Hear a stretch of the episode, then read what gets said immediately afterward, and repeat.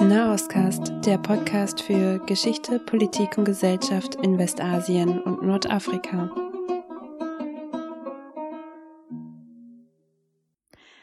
Hallo und herzlich willkommen zu einer neuen Folge von Nahostcast. Wir sind heute zu zweit, Tatjana.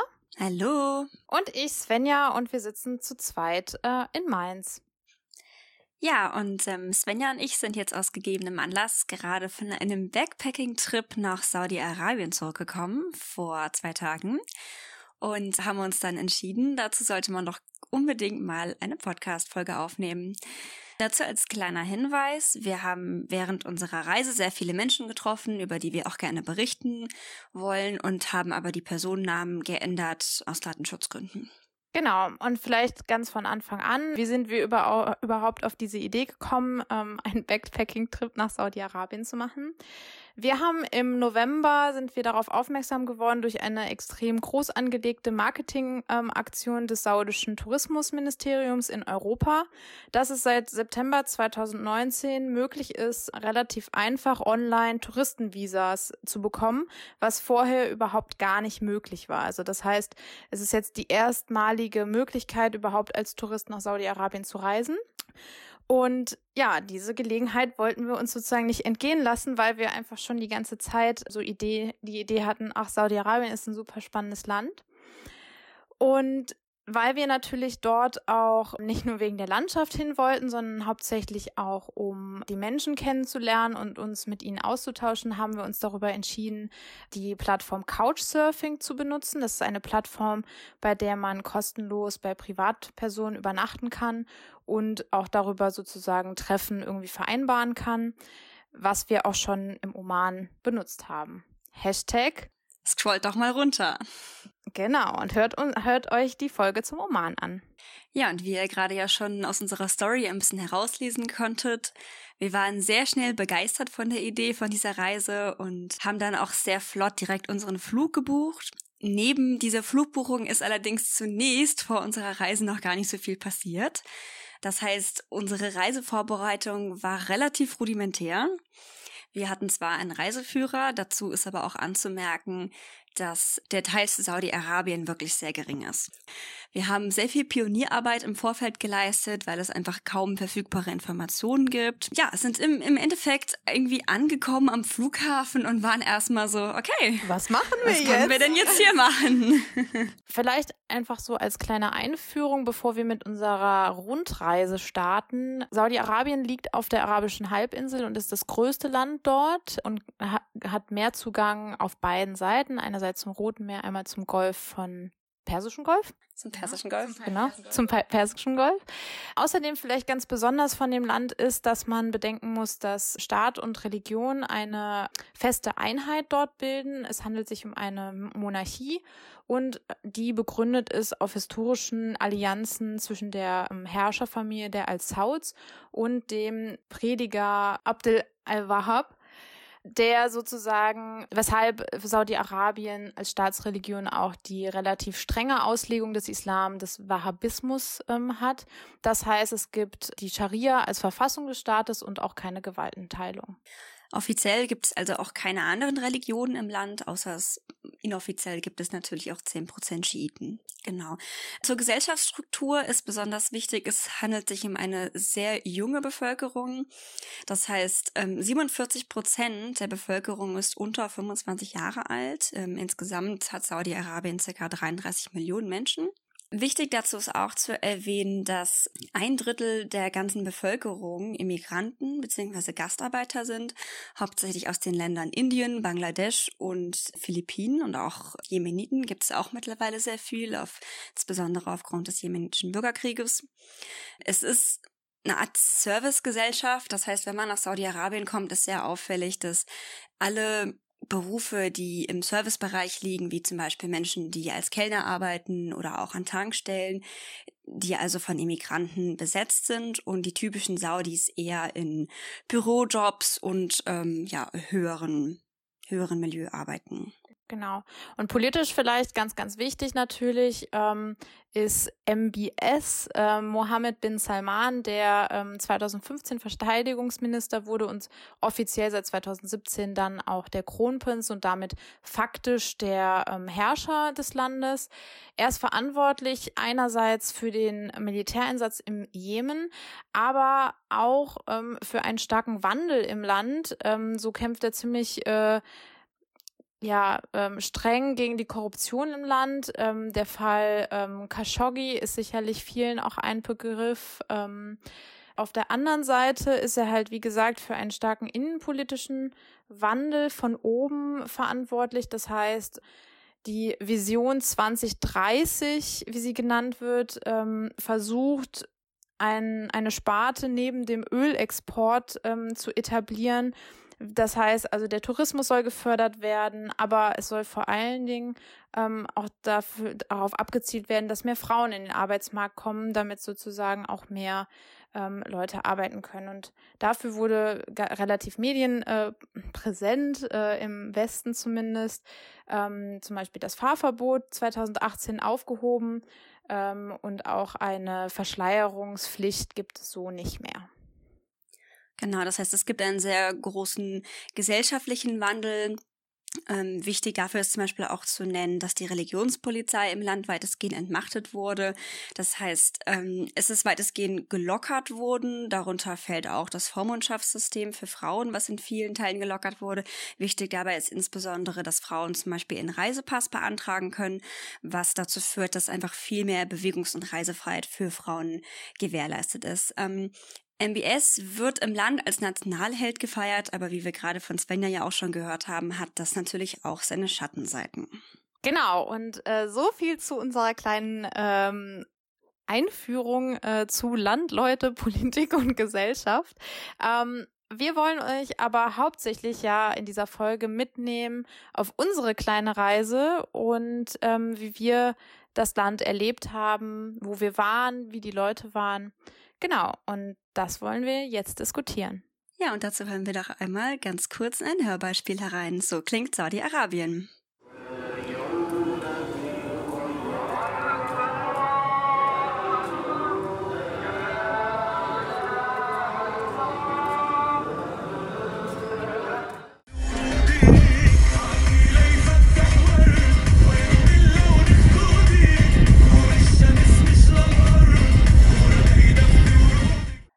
Unsere erste Station auf unserer Reise war Riyadh, die Hauptstadt äh, mitten in der Wüste. Der unser erster Eindruck der Stadt war, sie ist riesengroß. Ähm, es ist eine Metro Millionenmetropole, hat sieben Millionen Einwohner. Ähm, es ist eine super krass technologisierte Stadt. Das ist alles sehr modern vom Stadtbild und es gibt jede Menge Autos. Genau, Stichwort Autos, da kommen wir auch schon zu unserer ersten Frage. Wie bewegt man oder Frau sich eigentlich in Saudi-Arabien? Ach so, ich muss die Anekdote erzählen. Du, du musst jetzt die Anekdote erzählen, Svenja.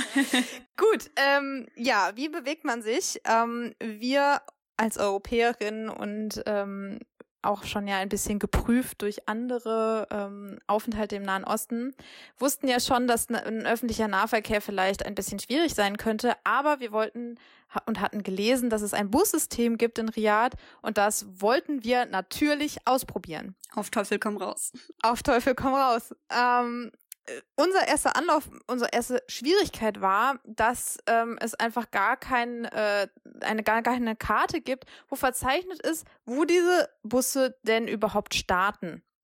Das heißt, wir haben also versucht, ein, ähm, ja, ein Büro von dem Busunternehmen zu finden und haben das auch gefunden und fragten dann die ähm, Herren dort, wie, wo wir denn jetzt den Bus nehmen könnten. Erste Schwierigkeit, sie sprachen kein Englisch waren allerdings dann doch sehr erzückt über unseren witzigen libanesischen Akzent, als wir den dann herausgepackt haben.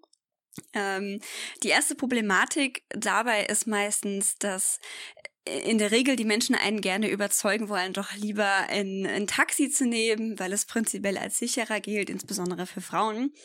Wir waren allerdings sehr davon überzeugt, dass das für uns in dem Fall nicht in Frage kommt und wollten unbedingt diesen Bus nehmen. Ähm, es gibt dazu dann auch so witzige Karten, die man dann aufladen kann mit Geld und ähm, die man dann eben in dem Bus, ja, zeigt man die vor und da wird das Geld dann wieder abgezogen. Das war allerdings äh, sehr viel Überzeugungsarbeit unsererseits.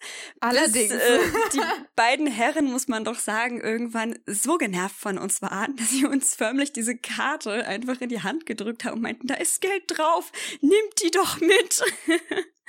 Genau.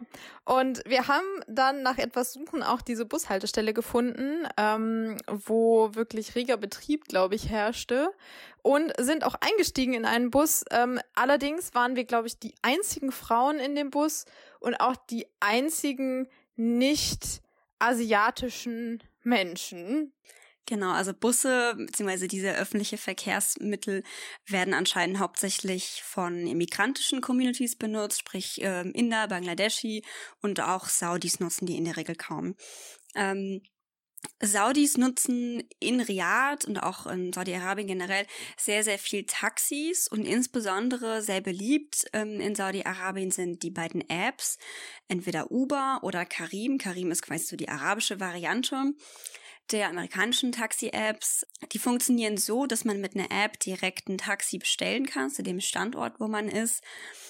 Dementsprechend auch an dem Nummernschild, das dann vorfährt mit dem Auto, man direkt weiß, okay, das ist das Richtige. Und man dann ganz diskret irgendwo hingefahren wird und dann eben auch im Vorfeld bereits den Preis sieht. Das wird insbesondere von Frauen sehr viel genutzt und gilt auch als ziemlich akzeptabel ähm, und hat auch sehr stark dazu beigetragen, dass einfach die Mobilität von Frauen deutlich erhöht wurde. So haben wir uns dann auch hauptsächlich fortbewegt, also mit äh, privaten äh, Taxis. Vielleicht einfach mal so, wie hat die Stadt äh, neben ihrer Architektur so auf uns gesellschaftlich gewirkt?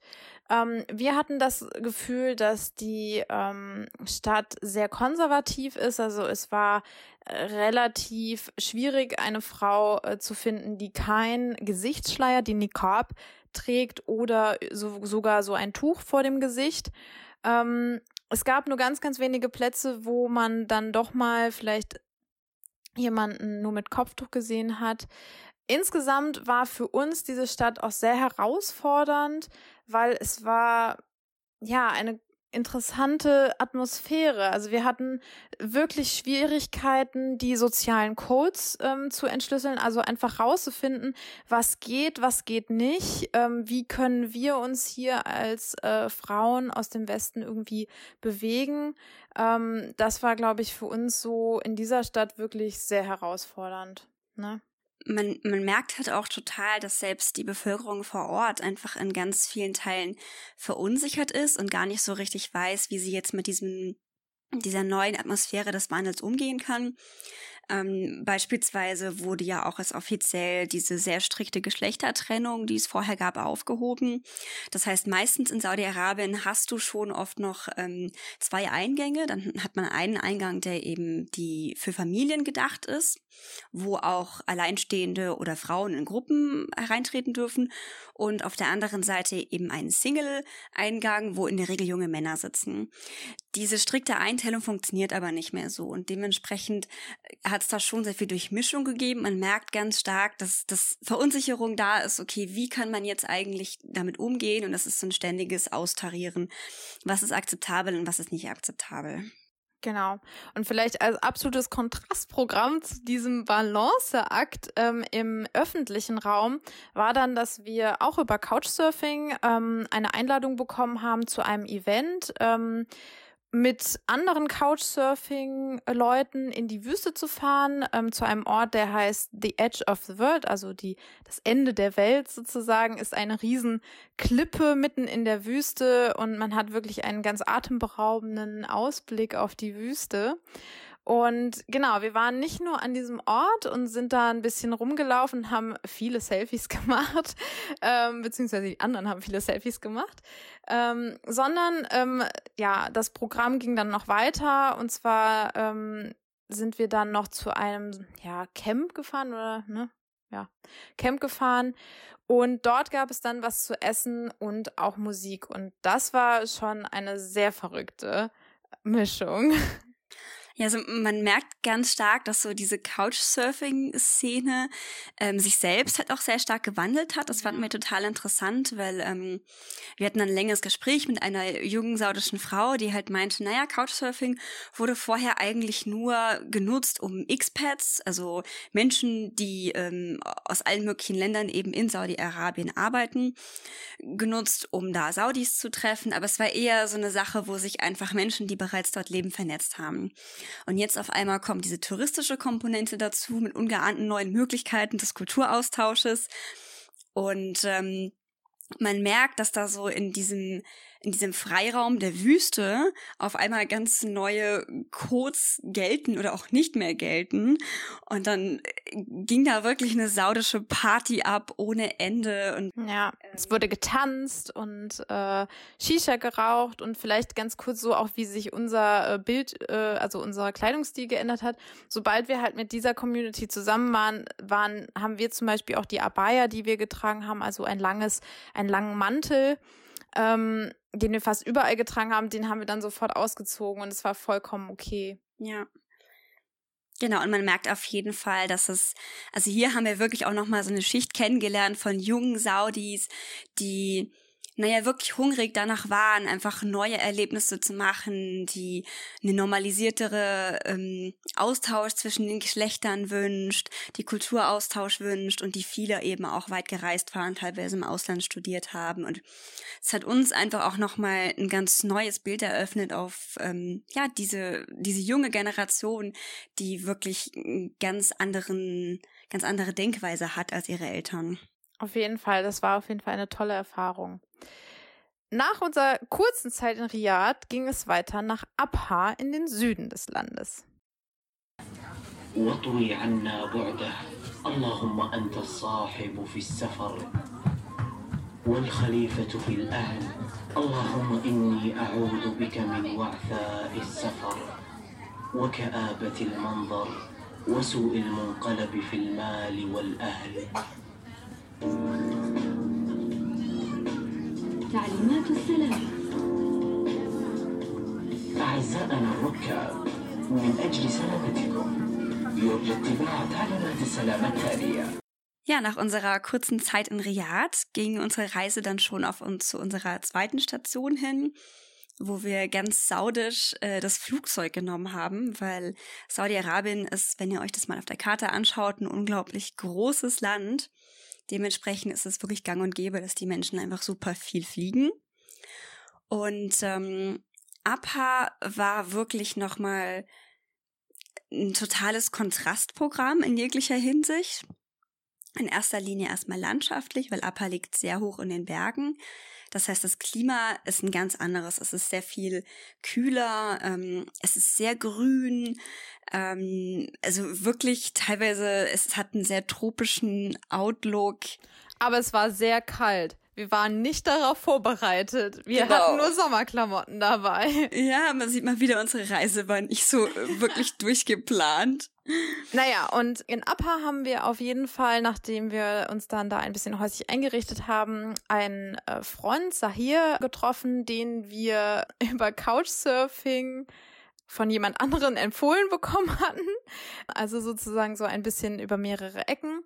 Ja, und Sahir hat äh, uns dann mitgenommen und hat uns sozusagen seinen, ja, seine Stadt und auch die Umgebung dort gezeigt, ist mit uns in die Berge gefahren und hat uns den Nationalparks ähm, gezeigt, der drumherum ist.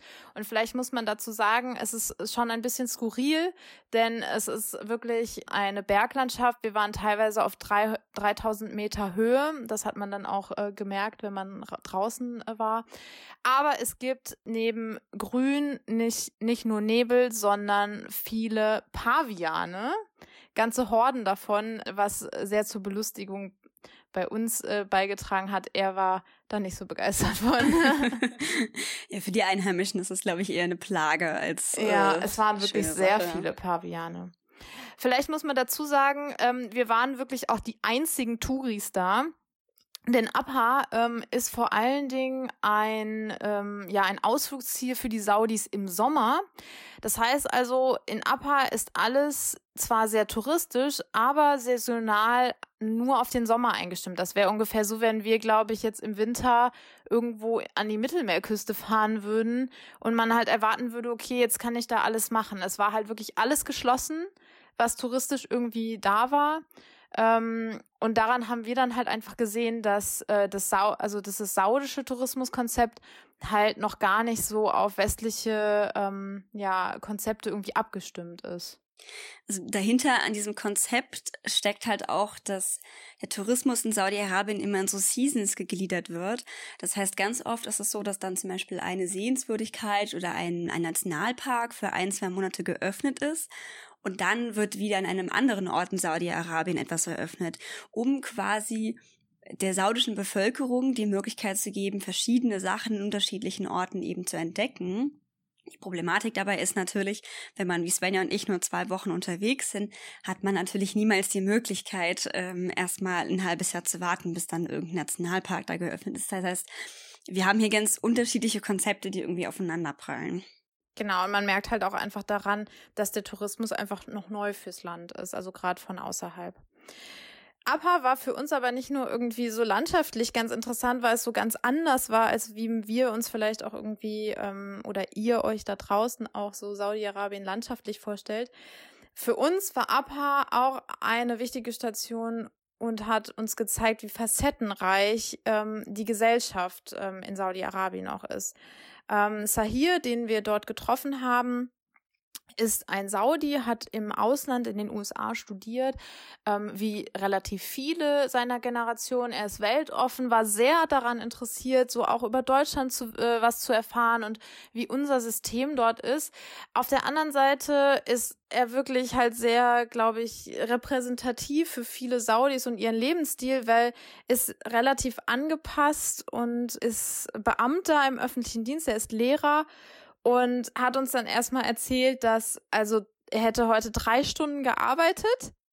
Oh, und das wäre richtig viel gewesen. Und wir saßen nur dabei und dachten so, oh, okay. Und als wir ihm dann erzählt haben, dass wir normalerweise acht Stunden am Tag arbeiten, meinte er nur so, nee, also das ginge gar nicht. Also das, das wäre ja viel. Dazu kommt beispielsweise auch so ganz ähm, witzige Ideen wie Steuern, die ähm, ja. für uns in Deutschland natürlich das Normalste der Welt sind. Für die Saudis ist aber diese seit neuestem eingeführte fünfprozentige Steuer aber ein absolutes Unding. Das heißt, da herrscht schon eine gewisse Erwartungshaltung auch an den Staat vor, die für uns sehr schwer nachzuvollziehen ist. Das heißt, die Saudis bekommen sehr viel vom Staat gezahlt, sei es zum Beispiel Gas und Strom, sei es das Studium, auch im Ausland, Krankenkasse wird gezahlt. Das heißt, es gibt super viele Ausgaben, die für uns von unserem Gehalt abgehen, die in Saudi-Arabien eben aber vom Staat gezahlt werden. Genau. Wir hatten so das Gefühl, uns ist das dann im Laufe unserer Reise immer wieder begegnet, ähm, dass wir auch sagen können, er ist relativ repräsentativ. Und wir waren dann mit ihm unterwegs und ähm, hatten dann aber für die Übernachtung ähm, uns an einen Couchsurfer gewandt. Und das war ein Clash of Cultures, würde ich sagen. Ja, das war dann nochmal so ein richtig schönes Kontrastprogramm in jeglicher Hinsicht. Also zwei Charaktere, die unterschiedlicher nicht hätten sein können. Oh, ja. ähm, der gute Hassan, nehmen wir da jetzt einfach mal als ähm, Kontrastfigur. Hassan ist, ähm, seine Eltern kommen aus dem Jemen. Ähm, und davon gibt es sehr viele. Das heißt, Menschen, deren Eltern aus dem Ausland kommen, die aber in Saudi-Arabien geboren sind. Problematik daran ist allerdings, dass diese Menschen keinen saudischen Pass erhalten, auch wenn sie dort geboren sind. Und ähm, Hassan war von dem her für uns, also auch eine witzige Figur für uns, aber er war so jemand, der diese Komfortzone für die saudischen Staatsbürger so gar nicht kannte und einen komplett gegensätzlichen Lebensstil gepflegt hat. Jemand, der eine unglaubliche Arbeitsethik hatte, der immer nur gearbeitet hat. Ähm, und auf der anderen Seite aber auch so super unangepasst und alternativ war und so richtig eine wunderbare Anti-Haltung gegen alles hatte. Also vielleicht dazu auch zu, zu sagen, er hat halt auch, äh, warum konnte er uns bei Couchsurfing auch beherbergen? Er hat halt alleine in einer WG gelebt, was relativ selten in Saudi-Arabien ist, denn normalerweise lebt man halt bei seiner Familie. Ähm, und auch schon das war sehr alternativ und Ja, also vom Kleidungsstil hätte Hassan auf jeden Fall auch in Berlin rumlaufen können. Wir haben ihn so nach Moabit verortet ungefähr. Ja, einfach so der Hipster mit seiner Männerhand. Ja. ähm, genau, und also was ich dabei halt auch irgendwie interessant fand, ähm, und auch so ein bisschen traurig fand, dass er halt so meinte, na ja, also er und sein Kumpel, die da halt gemeinsam in dieser WG gewohnt haben, sie meinten halt, ja, also die sind halt die, die einzigen Freunde untereinander, die dieses Weltbild teilen. Und daran merkt man halt sehr stark, dass wenn du so einen alternativeren Lebens- und Arbeitsstil pflegst, dass das in diesem Land auch einfach sozial einsam macht. Du musst ja. halt Opfer bringen dafür, du musst dich irgendwie auch abkapseln von der eigenen Familie, von dem Erwartungsdruck der Familie an diese gesellschaftlichen Erwartungen, wie bald zu heiraten, einen gewissen Lebensstil zu pflegen. Ja, also er hat uns auch erzählt, dass seine Familie relativ hohen Druck auf ihn ausübt, dass er gerne mal heiraten will. Er ist aber der Meinung, er möchte nur jemand heiraten, den er sich selber ausgesucht hat. Ähm, ja, und was für uns vielleicht gar nicht so revolutionär klingt, ist halt in diesem Land schon auch gesellschaftlich schwierig. Und ja. auf der anderen Seite merkt man aber auch, dass er bzw. sein Kumpel sich da eben auch gewisse Freiräume dadurch eingeräumt haben. Die beiden haben in Upper in ähm, High City gearbeitet. Das ist so ein bisschen so das, wie soll man das nennen? Eine Freilichtmall. Eine Freilichtmall, genau, mit sehr vielen Cafés und Bars, wo dann eben auch ja junge Menschen zusammenkommen wo die Menschen abends in Cafés, in Shisha-Bars sitzen und da kann man ganz wunderbare soziologische Beobachtungen anstellen, wenn man da abends mal sitzt bei einer Shisha und ähm, naja, also Dating und Flirtverhalten sich anschauen kann. Ja, und dann wird der Schleier mal kurz neu arrangiert und immer mal wieder neu arrangiert und irgendwann ist sie nicht mehr da und also das war schon auch interessant zu sehen. Also es gab zum Beispiel so eine Gruppe von Frauen, die wirklich ähm, komplett verschleiert mit ähm, mit Niqab eben auch ankommen und dann kann man beobachten, wie nach und nach eben immer mehr Teile davon abgelegt werden und irgendwann ja ähm, gänzlich ohne Kopfbedeckung da gesessen wird. Und das fanden wir dann schon auch interessant, weil es für uns so diese ersten Berührungspunkte eben auch waren mit dieser Jugendkultur, wie sich auch das Land verändert und welche Freiheiten da auch irgendwie geschnuppert werden. Genau.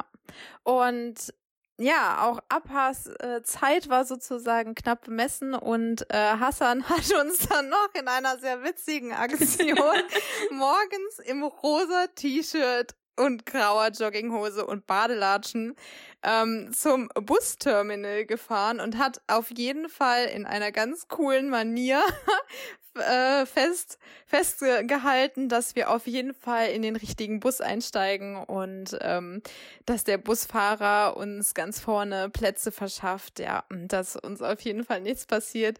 Wir hatten wirklich großen Spaß. Also diesen Anblick, den werde ich nie wieder vergessen. Genau. Ja, und dann saßen Svenja und ich schon in unserem Bus auf dem Weg nach Jazan. Ihr könnt das ja mal auf der Karte verfolgen, wohin die Fußstapfen gehen. Ähm, und äh, wie zuvor mit unserer Busfahrt mitten in Riyadh saßen wir mal wieder in einem Bus voll von Bangladeschi und Indern, denn der gemeine Saudi nutzt diese Busse anscheinend nicht so wirklich. Ähm, ja, und da wollen wir euch auch mal ganz kurz teilhaben lassen. Ja. ਕਿ ਯਾਰ ਇਹ ਕੰਮ ਕਰਨ ਲੱਗਾ ਮੈਂ ਗੱਡੀ ਦਵਾ ਕੇ ਪਿੱਛੇ ਕਰਨ ਉਹ ਖੁਦ ਹੀ ਦਿਆ ਬਾਕੀ ਤੁਹਾਡੀਆਂ ਮੁਖਲਿਸ ਹੈ ਕਿ ਤੁਹਾਡੇ ਨੁਕਸਾਨ ਤੇ ਤੁਹਾਡਾ ਮੁਖਲਿਸ ਇੱਕ ਬੋਤਲ ਤੋਂ ਲੜਨ ਵਾਲੇ ਹਾਂ ਤੁਹਾਡੀ ਔਕਾਤ ਨਹੀਂ ਹੈ Ja, wie ihr gehört habt, ähm, sprach man im Bus hauptsächlich Hindi oder Urdu, glaube ich, was sie in Pakistan äh, sprechen. Wir sind ja jetzt hier keine Experten. Beziehungsweise Arabisch mit indischem Akzent. Oh ja, das war auch besonders schön. ähm, auf jeden Fall sind wir dann äh, mit eineinhalb Stunden Verspätung ähm, irgendwann in Jazan angekommen und das erste, was uns echt aufgefallen ist, war, dass äh, das Klima total anders war. Also es war plötzlich 30 Grad, ähm, relativ feucht. Ähm, ja, und wir mussten uns dann erstmal ausziehen. Oder das, was wir drunter hatten, auf jeden Fall. Ja, und, und wir hatten äh, in Jesan eine Couchsurferin, also eine junge Frau äh, gefunden, die uns auch angeboten hatte, dass sie uns ähm, ja aufnehmen kann für unsere für unsere drei Tage in Jesan. Allerdings war es für sie nicht möglich, uns vom ähm, Bus abzuholen und deshalb hat sie wohl einen Freund geschickt, Mohammed, ähm, der uns dann abgeholt hat. Ja, und Mohammed, das war, das war echt eine Erscheinung beziehungsweise eine Erfahrung an sich. Ähm, wir haben es am Anfang gar nicht gecheckt, aber ähm, er hat uns dann in ein äh, super fancyes Hotel an der ähm, an der Küste gebracht und meinte dann so zu uns, ja, ja, äh, wir sollen halt keinem auf gar keinen Fall erzählen, dass er mit ähm, Sarah, unserer Couchsurferin, irgendwie befreundet ist und ist dann auch mit uns nicht ins Hotel reingegangen oder so, sondern ähm, hat dann einen, einen philippinischen Freund, der dort wohl gearbeitet hat, beauftragt, uns die Restaurants des Hotels zu zeigen und uns eins auszusuchen. Und das haben wir wirklich gar nicht verstanden. Er lief dann immer so ein paar Schritte hinter uns her und hat auch gar nicht offen mit uns gesprochen. Ja, und wir dachten echt, wir sind im falschen Film. Also es hatte halt einfach alles was von so einem sehr schlechten Spionagefilm und ging dann weiter, als wir dann an der Corniche waren, also an der Flaniermeile Jezans, wo wir uns dann einen Kaffee aussuchen sollten. Ihr habt mir dann so Geld mit dem Handy zugeschickt. Oh ja, das war auch super strange. und wir so, sollten dann da rumlaufen und er lief dann immer so zehn Meter irgendwie neben uns, war dann so hinter so einzelnen Coffeeshops stand er ein bisschen im, im, im Schatten des Baumes, lief da mal kurz an uns vorbei und meinte ganz flüsternd, er wartet beim Auto. Also wir fühlten uns ein bisschen hilflos und wussten gar nicht, wie wir auf einmal in diesen schlechten James Bond-Film gelangt sind. Ja, und wussten halt auch gar nicht, wie wir damit umgehen sollen. Also ich, ich habe das, ich habe auch ganz lange gebraucht, um überhaupt zu realisieren, dass er nicht mit uns gesehen werden will. Na, also er meinte auch im Auto so, na ja, also es ist eine schwierige Situation. Ähm, er will gucken, dass jetzt keiner ihn dabei sieht, wie er hier mit so zwei westlichen Frauen unterwegs ist und dann auch dieser Bezug ähm, zu unserer, der Sada, unserer Couchsurferin, diese Freundschaft eben nicht offen dargestellt werden sollte. Es war aber alles einfach wirklich sehr ominös und ging dann auch äh, in, in mehreren Stationen noch so weiter. Wir waren dann auch in einer Mall, wo wir uns dann in einem Hintereingang getroffen oh haben. Oh mein Gott, das war auch eine richtig geile Aktion. ja, durch den Notausgang ist er dann reingekommen. Genau, um uns dann irgendwann wieder zu treffen, äh, ganz äh, unbemerkt was gar nicht so unbemerkt eigentlich war, fand das ich. Das hat halt richtig laut getutet, ne? okay, aber hey. Naja, ähm, im Nachhinein wurde uns dann nämlich von unserer Couchsurferin erklärt, dass der gute Mohammed fürs Innenministerium in Saudi-Arabien arbeitet und ähm, naja, dementsprechend so ein bisschen wahrscheinlich härtere Auflagen hat, was so diese Überwachung und Kontrolle angeht und auch er als Repräsentanz von gewissen moralischen Werten. Das heißt, wenn er jetzt mit zwei westlichen Frauen gesehen wird, dann fangen die Menschen schnell an zu reden und wahrscheinlich ist ihm das nicht so richtig erlaubt. Ähm, ja, war für uns so ein bisschen der erste Berührungspunkt auch mit dieser Jasana Gesellschaft, die wir jetzt, als wir bei unserer Couchsurferin ankamen, doch ja, noch äh, sind wir noch sehr tief eingedrungen in die Gesellschaft. Oh ja, das war, das war wirklich eine, eine ja, Begegnung. Ich glaube, die hat uns beide sehr tief äh, bewegt. Ähm, wir waren natürlich erstmal super froh, endlich mal eine Frau zu treffen ähm, und auch bei ihr sozusagen übernachten zu können. Ähm, das, was Sarah uns dann noch in der, in der Nacht sozusagen erzählt hat, hatte sich, also Wow, das, ich hatte das irgendwie so echt verdrängt, dass es so krass sein kann.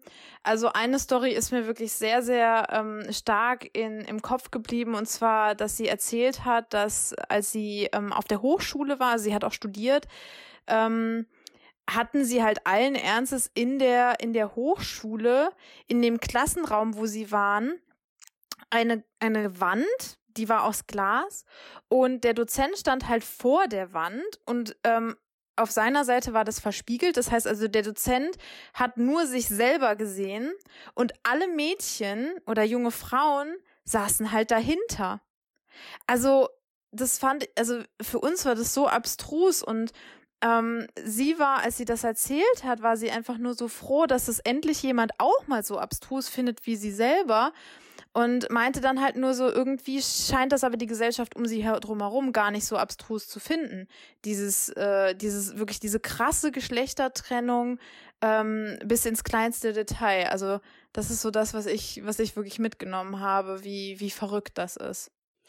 Also man muss vielleicht auch dazu noch sagen, also Sarah kommt wirklich auch aus einer sehr naja, traditionellen Familie. Also ich würde schon behaupten, ja. dass die Gesellschaft in Jezan, ähm, was ja im Süden des Landes liegt, Richtung Jemen, auf jeden Fall einen ganz anderen Charakter hat als jetzt zum Beispiel nochmal Riyadh oder auch ähm, andere Punkte, die wir gesehen haben.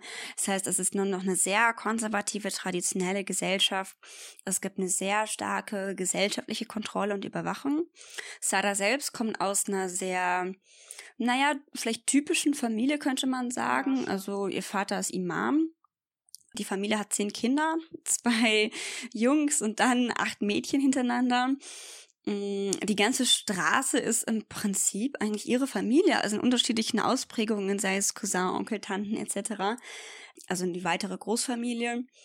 Es gibt schon auch noch eine sehr gelebte Geschlechtertrennung in der Familie. Also was mir zum Beispiel im Gedächtnis geblieben ist, ist, dass sie hatten einen riesigen Gästebereich unten. Das heißt, wenn jetzt zum Beispiel Familien von außerhalb kamen, um zum Beispiel auch ähm, Heirat anzufragen, dann sind die unten an diesem Gästebereich.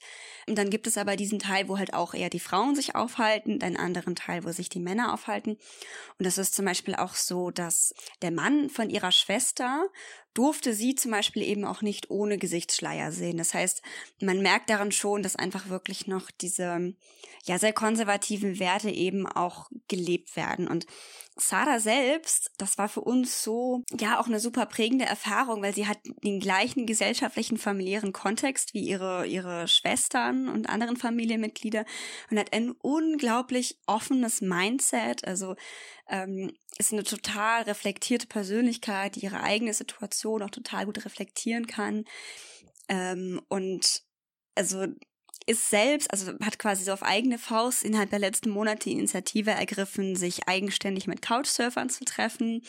Und man sieht dann so Bilder, wo sie dann in so einer Gruppe von Männern sitzen, dann aber sie komplett verschleiert, aber inmitten von irgendwelchen ausländischen Touristinnen und ähm, auch Saudis. Und mm, das ist dann auch so ein Aushandlungsprozess, glaube ich, mit ihrer Familie. Und sie erkämpft sich das dann auch einfach immer mehr und ein Stück weit mehr, dass sie eben auch diese Mobilität und diese Freiheit sich bewahren kann. Hat da jetzt auch so einen eigenen Apartmentbereich in dem Haus, wo sie so ein bisschen ja, sich so ihren Freiraum geschaffen hat. Ja, und wir waren jetzt quasi ihre erste Couchsurfing-Erfahrung und das war ein Riesending für die Familie. Auf jeden Fall. Also es war wirklich toll, dass sie auch immer wieder gesagt hat, sie kämpft das sozusagen für ihre jüngere Schwester auch noch, ne? Also dass das dann normaler wird. Aber ja, wir hatten dann ein bisschen das Problem, dass wir zusammen einen ähm, Ausflug unternehmen wollten und wollten dafür ein Auto ausleihen und das fanden auch ihre Eltern nicht ganz so witzig. Aber vielleicht ähm, kurz bevor wir dazu kommen, bleiben wir chronologisch und ja, unsere Autoausleihaktion in Chazan. Ja, äh, wir haben versucht, ein Auto auszuleihen. Das war nicht so einfach. Ähm, wir haben versucht, mit unserem europäischen Führerschein wurde uns gesagt immer wieder, ja, das ist gar kein Problem. Offiziell braucht man natürlich einen internationalen Führerschein, aber ja, es ändert sich ja viel im Land und europäischer Führerschein ist auch okay. Nicht so in Jesan. Wir haben wirklich ähm, gefühlt alle Autovermietungen in Jesan abgeklappert. Keiner wollte uns ein Auto geben. Bis dann, ein großer Auftritt. Äh, unsere Couchsurferin Sarah einen männlichen Freund angerufen hat, der gute Ahmed. äh, Ahmed. Ahmed kam dann auch und war ein super hilfsbereiter Mensch und hat dann mit uns die restlichen ja, Car Rental so ein bisschen abgeklappert und siehe da, auf einmal sah die Welt sehr viel rosiger aus. Genau, ähm, denn ihm ist es dann gelungen, ähm, mit meinem Pass und meinem Führerschein ähm, ein Auto auszuleihen. Und als das dann geklappt hat, waren wir natürlich erstmal richtig happy. Auf der anderen Seite hat es so ein bisschen die Schattenseite, dass ähm, Ahmed dann nur meinte, ja, ähm, maybe they were scared of you. Ähm, und da haben wir uns natürlich gedacht, ja, also nur weil da jetzt drei Frauen ähm, reinkommen und man halt allen Ernstes sagt, ja, ich gebe euch das Auto nicht, weil dieser Anblick von drei Frauen macht mich schon, macht mich schon Angst ja, also das ist, glaube ich, so, wo wir auch gemerkt haben, hier ist echt eine Grenze für uns erreicht. Also ja, und man hat halt auch wirklich gemerkt, dass einfach so der gesellschaftliche Umgang mit diesem Thema wirklich noch ein ganz prekäres Thema ist. Also wir haben da auch sehr böse Blicke geerntet oh, von ja, umstehenden der eine Mann Männern. Hat richtig böse mhm. geguckt. Ähm, also ja, wir waren vielleicht auch ein witziges Bild. Also diese zwei deutschen Backpackerinnen dazu, diese ja, voll verschleierte saudische Bild. Frau. Ähm, Dazu kann man auch noch ganz gut mal anmerken, Stichwort Autofahren, weil das eben auch im Westen einfach so ein unglaublich ähm, ja so ein Thema ist, was sehr für, für sehr viel Furore gesorgt hat, was finde ich aber ganz oft auch einfach zu eindimensional dargestellt wird. Das Problem ist nämlich daran, ähm, zwar dürfen Frauen jetzt seit 2018 offiziell Auto fahren.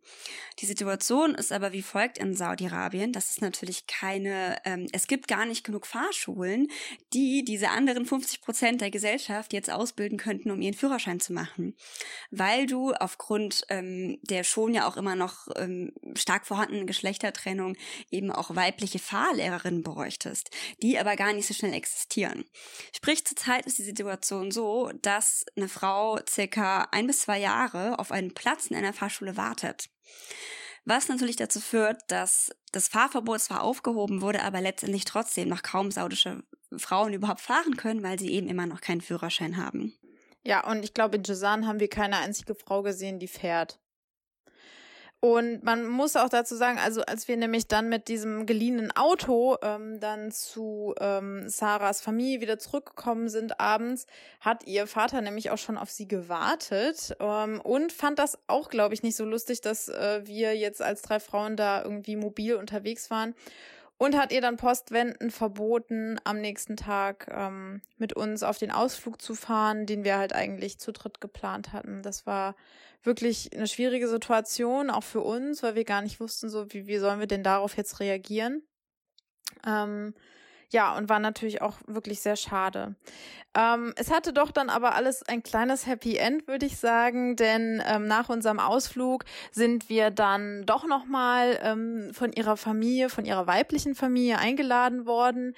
Ähm, ihre ganzen Schwestern sind angereist, ähm, um uns sozusagen als exotische Ausländer zu sehen. Wir waren die ersten Ausländer, die ihre Familie gesehen hat. Ähm, und das war dann wirklich eigentlich wirklich super nett, ähm, auch wenn wir ein bisschen Verständigungsprobleme hatten. Aber wir haben dann ganz äh, interkulturell variabel UNO gespielt und das hat gut geklappt. Genau. Also ja, was für uns, glaube ich, auch nochmal wirklich einfach ähm, naja, vielleicht so ein interessanter Moment war, weil das Sarah halt auch meinte, naja, ihre Mutter hat halt auch eher so diese Haltung zunächst mal gehabt, dass man halt mit westlichen Touristinnen auch besser gar keinen Kontakt haben sollte, weil, naja, die Haltung dazu ist, dass man da schnell auch einen gewissen Einfluss erhält durch westliche Ideen, die eben nicht gut sind für ihre Töchter. Was für uns einfach nochmal wirklich auch so eine interessante Haltung war, mit der wir auf unseren Reisen im Nahen Osten einfach nie konfrontiert waren und hat uns aber auch wirklich gezeigt, durch dass diese Kontaktzone einfach entstanden ist, dass ihre Mutter und auch ihre Schwestern da wirklich auch nochmal einen Sinneswandel hatten und dann auch gesagt haben, hier wir sind ganz normale Menschen und sich da auch wirklich für interessiert haben. Und ich glaube, da ist auf beiden Seiten einfach wirklich was Schönes entstanden. Auf jeden Fall. Hat aber halt auch gezeigt, dass diese bisher diese Kulturkontaktzone, auch das Konzept des Kulturkontakts noch gar nicht angekommen ist und dass es sich halt wirklich um ein sehr geschlossenes Land handelte. So, ähm, dann ging es jetzt weiter zu unserer nächsten Station, wo wir, müssen wir doch gestehen, wieder ganz saudisch geflogen sind. Unser ökologischer Fußabdruck ist leider ein bisschen hinfest dieses Jahr. Nicht nur für dieses Jahr. Nicht nur für dieses Jahr, für die nächsten Jahre wahrscheinlich. In Jeddah hat sich endlich bewahrheitet, was uns viele Saudis immer so erzählt haben, was ich gerne so ein bisschen frame in diesem Story we tell ourselves, ähm, im Sinne von, wenn du in Riyadh bist, erzählen dir die Menschen, oh, aber wenn du mal nach Abha kommst, da ist es total liberal und da, da laufen die Menschen ohne Nikab rum und alles. Und wenn du in Abha bist, denkst du dir, hm, weiß ja nicht, ob das so ganz stimmt. Aber die Menschen sagen dir aber nach Cezanne, wenn du mal nach Cezanne fährst, da sieht die Welt ganz anders aus. Dann kommst du nach Cezanne und denkst dir, oh, das ist aber interessant, hier ist es noch viel konservativer. Aber in Cezanne erzählen dir die Menschen, aber wenn du mal nach Jeddah fährst, da, da, da ist es wirklich richtig liberal. Ähm, das heißt, für uns hat er sich diese, diese Story, dieses Narrativ irgendwie nie so richtig gezeigt. Und dann kamen wir nach Jeddah. Da, da, da, und in Jeddah bewahrheitete sich wirklich das, was man auch ähm, auf Reiseblogs und ähm, in unserem Reiseführer durchaus auch anführt, nämlich dass Jeddah ein kulturell durchmischtes, liberales Zentrum ist. Jeddah wird immer so als die Braut des Roten Meeres bezeichnet. Ähm, das heißt, es gab da schon immer sehr viele Handelskontakte, historisch bedingt. Und ähm, dadurch hat sich da über die letzten Jahre, Jahrzehnte immer schon eine unglaubliche Durchmischung stattgefunden. Es ist sehr international geprägt. Es gibt auch sehr viele Auswanderer aus allen möglichen Ländern, die eben dort arbeiten und leben also sehr migrantisch geprägt, ähm, sehr viele aus indischen Communities. Es gibt zum Beispiel auch ein ganzes Viertel, was Little India heißt, was auch sehr schön ist. Da kann man sehr schön indisch essen gehen. Das haben wir ausprobiert. Ähm, genau. Das heißt, ähm, es hat ein ganz anderes Stadtbild, was total bunt ist. Und das ist uns wirklich so wahnsinnig aufgefallen, als wir einfach aus dem Flughafen schon rauskamen, die ganzen Farben gesehen haben. Ja. Und wir sind nicht so aufgefallen. Genau. Also das ist uns, glaube ich, aufgefallen, dass wir nicht so aufgefallen sind. Ja. Ähm, man muss da vielleicht noch dazu sagen, ähm, Jeddah ist halt so auch der Punkt, wo die ganzen Pilger nach Mekka und Medina ankommen. Und deshalb ist die Stadt, glaube ich, schon seit Jahrhunderten immer schon so eine Art touristisches Zentrum gewesen. Und das merkt man. Also man, man hat es schon bei der Autovermietung äh, gemerkt. Wir waren ja jetzt sozusagen leidgeprüft und äh, wussten, okay, okay, am besten haben wir ein Auto, weil es einfach viel einfacher ist, sich damit vorzubewegen. Und es war überhaupt gar kein Problem. Ähm, es gab Menschen, die Englisch gesprochen haben. Ähm, und da hat man wirklich einfach gemerkt, okay, hier ist man auf jeden Fall ein Ausländer gewöhnt. Genau, also auch so ein bisschen dieses, die Bereitschaft, Touristinnen weiterzuhelfen, auch dieses Konzept von Tourismus, sich Dinge angucken, das war da auf jeden Fall sehr viel mehr präsent. Also es gibt zum Beispiel in Jeddah auch eine ganz wunderschöne Altstadt. Sehr zu empfehlen. Ja, sehr zu empfehlen. genau, in einer sehr, sehr schönen ähm, alten Architektur. Ähm, es gibt da auch so einen wirklich sehr schönen traditionellen arabischen Markt, wo man so ein bisschen mehr dieses naja, für uns vielleicht ein bisschen vertrautere, eine östliche Flair einfach hat und nicht so wie in Ria dieses hochmodernisierte, technologisierte, äh, verglaste Leben. Auf jeden Fall sind sie dort ähm, halt sehr bedacht. Sie fangen halt jetzt auch an, die ähm, Altstadt zu restaurieren. Ähm, man merkt halt einfach wirklich, dass sie dort auch mehr dieses Tourismuskonzept, wie wir das halt im Westen kennen, schon verstanden haben. In Jeddah ist übrigens auch der einzige Souvenirladen, wo wir Postkarten gekauft haben. Nur so als Zeitnotiz, ähm, denn die, den Saudis ist die Idee eines Postkartenschreibens überhaupt nicht bekannt. Und ich glaube, es gab sie wirklich nur also, in diesem ähm, ein, Unsere Couchsurferin einmal, mit der wir uns getroffen haben, war wirklich, sie war tief schockiert von dem Konzept von Postkarten und ihre ihre ihre Ausbruch an Emotionen war einfach, voila, it's a totally new experience for me. das ist, äh, ja. Genau. Es war auch sehr schwierig, diese Postkarten überhaupt losschicken zu können. Ähm, der, der arme Inder, der da gearbeitet hat, hat uns nur irgendwas von irgendwelchen Stickern erzählt, die wir da draufkleben könnten. Und das Konzept von Briefmarken war nicht so ganz bekannt. Ähm, aber irgendwie haben wir es, glaube ich, geschafft. Ob sie ankommen, wenn, wissen wir noch, wir noch nicht, das werden wir sehen. ja, werden wir noch sehen. ja. Genau, also mal davon abgesehen, dass Jeddah halt einfach auch vom Stadtbild ähm, eine sehr viel buntere, diversi diversere Kultur hat, also sei das auf der Strandpromenade in der Altstadt oder sonst wo. Es ist uns vor allen Dingen oder war Jeddah für uns auf jeden Fall ein Platz, wo wir nochmal Jugendkultur, saudische Jugendkultur in Reinkultur gesehen haben. Denn in Jeddah man muss zwar die Plätze ein bisschen kennen, aber wenn man sie kennt ähm, und man dorthin geht, haben wir wirklich ein Saudi-Arabien erlebt, das uns echt umgehauen hat. Genau. Also man sieht da wirklich Muslim Fashion in, in elegantester Form. Also da kann man wirklich keine Hochglanzmagazine damit vergleichen. Und da bewahrheitet sich wirklich das, was man einfach von diesem, von diesem neuen Wind in Saudi-Arabien liest. Das heißt, man sieht da wirklich Datingkultur, man sieht junge Menschen, die in Gruppen, gemischte Gruppen, ohne Hijab gehen, ohne Hijab, genau, ähm, oder eben mit Hijab und aber auch äh, eher so ein bisschen locker aufgelegt und äh, sehr stark geschminkt in wunderschönen Kleidungen. Genau, man sieht äh, junge Menschen, die auf Dates gehen. Ja. Ganz selbstverständlich. Ja, aber man muss vielleicht dazu sagen, wo sind diese Plätze, wo die Menschen sich treffen?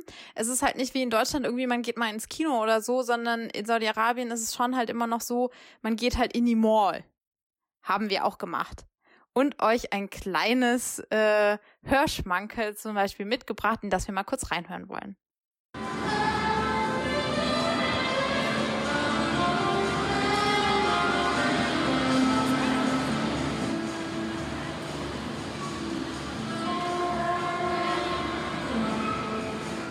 Ja, genau. Wir waren in der großen Red Sea Mall, also in der Roten Meer äh, Mall und ähm, es ist wirklich eine gigantische Mall ähm, mit einem riesen Food Court. Ähm, das heißt also, dort kriegt man verschiedenes Essen. Es gibt ganz viele ähm, Cafés. Ähm, es gibt natürlich auch super viele High-End-Marken. Ähm, wie Victoria's Secret zum Beispiel, ähm, H&M, Zara, glaube ich auch. Ähm, also ähm, da ist wirklich alles vorhanden. Genau, und dort trifft man sich dann halt auch. Und wir hatten so das Gefühl, wir sind, glaube ich, jetzt nicht so die Mallgänger, aber ähm, man hat schon gesehen, dass einfach ähm, dort die Leute sich halt treffen und irgendwie die Mall so eine Art geschützter Raum irgendwie war. Also. Da hat sich natürlich in den letzten Jahren schon auch sehr viel verändert. Also vor fünf Jahren ungefähr gab es wirklich an Freizeitaktivitäten so ziemlich gar nichts in Saudi-Arabien, weil eben alles unterbunden wurde, auch viel von der Religionspolizei. Ähm, mittlerweile hat sich das sehr stark gelockert. Das heißt, wir haben zum Beispiel auch ein Kino schon gesehen.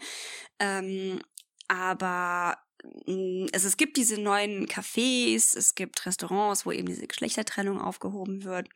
Letztendlich ist aber zum Beispiel an kulturellem Aufgebot immer noch sehr wenig zu sehen. Das heißt, wirklich in Freizeitbeschäftigung ist eben doch Nummer eins, äh, es in die Mall zu gehen. Das heißt, shoppen. Ähm, Kapitalismus ist ganz hoch im Kurs, weil die Saudis haben ja auch ein gutes Einkommen. Ähm, und es gibt, was uns einfach schon irgendwie aufgefallen ist, es gibt eben leider immer noch ähm, sehr wenig Freizeitbeschäftigung, die irgendwie, naja, sagen wir mal, eine kritische Beschäftigung mit Themen ermöglichen können. Also es ist viel eher noch so ein oberflächliches Entertainment. Ja. Und ich meine, also ich glaube, was wir uns auch gefragt haben, ist, die Frage ist halt, wer kann sich das leisten?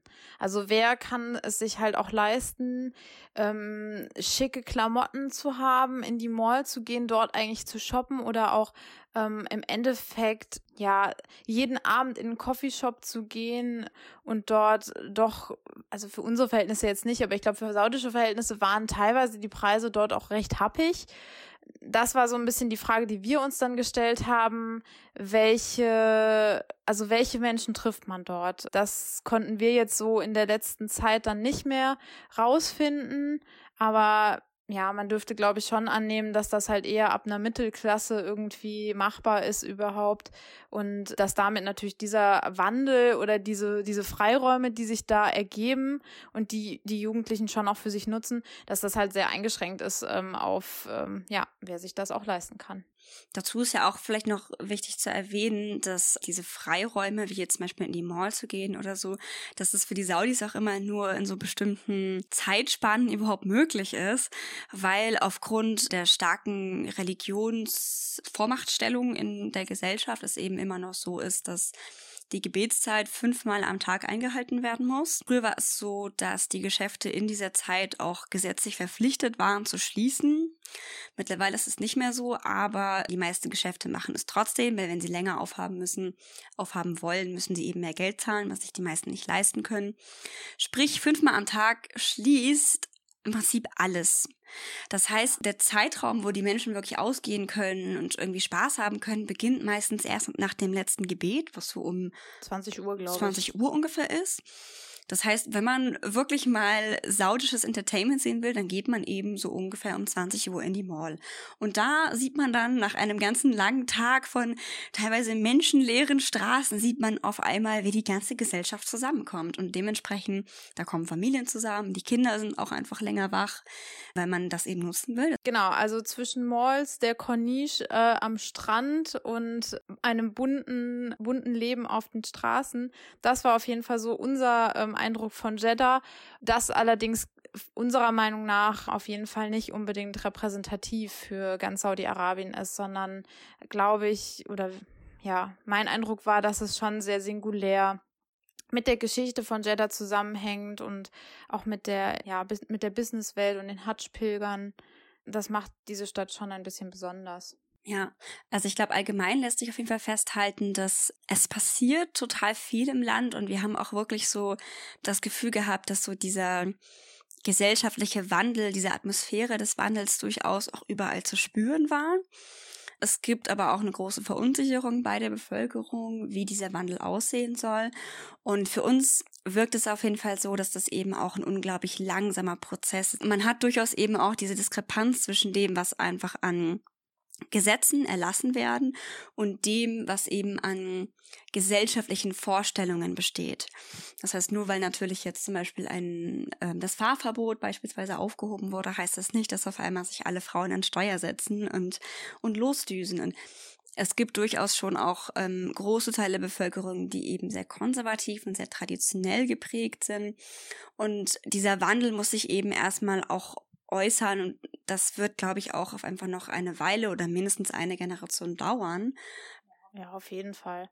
Also ich glaube, die Sache ist halt die, was wir gerade auch in Jesan, auch von Sarah nochmal gehört haben, der soziale Druck in diesem Land ist wahnsinnig hoch, die soziale Kontrollinstanz ist unglaublich hoch und es ist, glaube ich, so im Westen wird es so ganz einfach dargestellt, so nach dem Motto, ja, oh, Fahrverbot ist aufgehoben, also müssen sich alle Frauen jetzt erheben das passiert halt einfach nicht. Also es gibt einfach auch bestimmt viele Frauen, die auch gegen Fahren sind. Und es ist halt auch gar nicht so alltäglich, dass Frauen fahren. Und dementsprechend, ja, hatten wir eher so das Gefühl, es gibt eine junge Kultur oder eine junge Generation, die diese, ja, diese, diesen Wandel auch begrüßt und den auch auslebt und die Freiräume nutzt. Ja, die Frage, die wir uns gestellt haben, ist, wie werden die das halt dann mit ihren Kindern machen? Also wird sich wirklich am System was ändern oder? Also ich glaube, das Problem ist natürlich auch, man, man muss ja auch bedenken, die Menschen leben in einem wirklich sehr autoritären, patriarchischen System, was wirklich auch seit äh, Jahrzehnten einfach sehr eine sehr starke Indoktrinierung der Bevölkerung einfach auch durch ähm, das Schulsystem durchführt. Der Kronprinz MBS wird wirklich wie so ein Nationalheld gefeiert. Man merkt total, dass sich die Menschen sehr positivistisch über ihn äußern. Und man merkt, dass die Menschen keine offene Kritik äußern. In keinster ähm, Weise. In keinster Weise, aber natürlich auch in keinster Weise zu diesem kritischen Denken angeregt werden. Und dazu kommt natürlich auch, wir leben hier dann auch in einem System, wo die Menschen sehr viel Geld bekommen in gewisser Maßen, ja, um eben auch den Mund zu halten. Also das war für uns auf jeden Fall auch so ein Eindruck. Wobei es, also ich würde nicht sagen, sie kriegen Geld, um den Mund zu halten, sondern sie sind halt durch den ganzen Komfort ruhig gestellt. Also im Endeffekt eine clevere Idee, ja, ähm, weil man muss schon sagen, ich glaube, wenn man den Saudis jetzt, also man merkt es jetzt so an der, an der Benzinsteuer und an der Mehrwertsteuer, wenn du anfängst, denen sozusagen was von ihrem Geld wegzunehmen, reagieren die da sehr penibel drauf. Nicht, weil sie es politisch wollen, sondern einfach, weil sie weniger Geld im Geldbeutel haben. Mhm, genau. Was uns zum Beispiel auch super stark aufgefallen ist, du hast halt eine Mentalität der Gesellschaft, die einfach so eine krasse Servicegesellschaft ist. Das heißt, die Menschen sind es halt auch gewöhnt, dass sie diese niederen Berufe eben einfach nicht ausüben müssen. Und das führt aber auch dazu, dass es zum einen sehr hierarchisch geprägte Gesellschaft ist, also zu den, zu Immigranten hin, auch natürlich zwischen den Geschlechtern, aber auch zwischen, also in der Familie sehr autoritär geprägt das führt aber auch zu einer großen Passivität in der Gesellschaft. Für gesellschaftlichen Wandel brauchst du ja auch eine aktive Initiative. Und das wird aber durch diese Servicegesellschaft nicht so richtig gefördert. Ja, und du, also die Saudis leben in ihren Autos und die Gastarbeiter leben halt in den Läden und als Laufburschen, die das dann halt ans Auto bringen. Das war, glaube ich, so unser, unser starker Eindruck.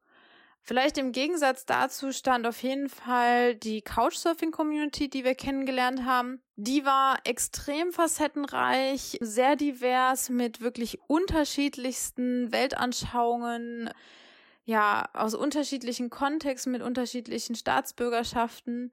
Und das war, glaube ich, so, dass das hatte ich zumindest persönlich gar nicht so erwartet, dass oder ich hatte es so gar nicht auf dem Schirm, dass Saudi-Arabien durchaus ein sehr diverses Land ist und wo eigentlich schon ziemlich viele Kulturen zusammenkommen. Ja, und man merkt halt auch total, dass es eine super große Diskrepanz zwischen den Generationen gibt. Das heißt, du hast halt ganz oft diese jungen Saudis, die halt sagen, ey, wir wollen einfach nur ganz normal leben, wir wollen diese Geschlechtertrennung nicht, wir wollen einfach einen ganz normalisierten Umgang miteinander.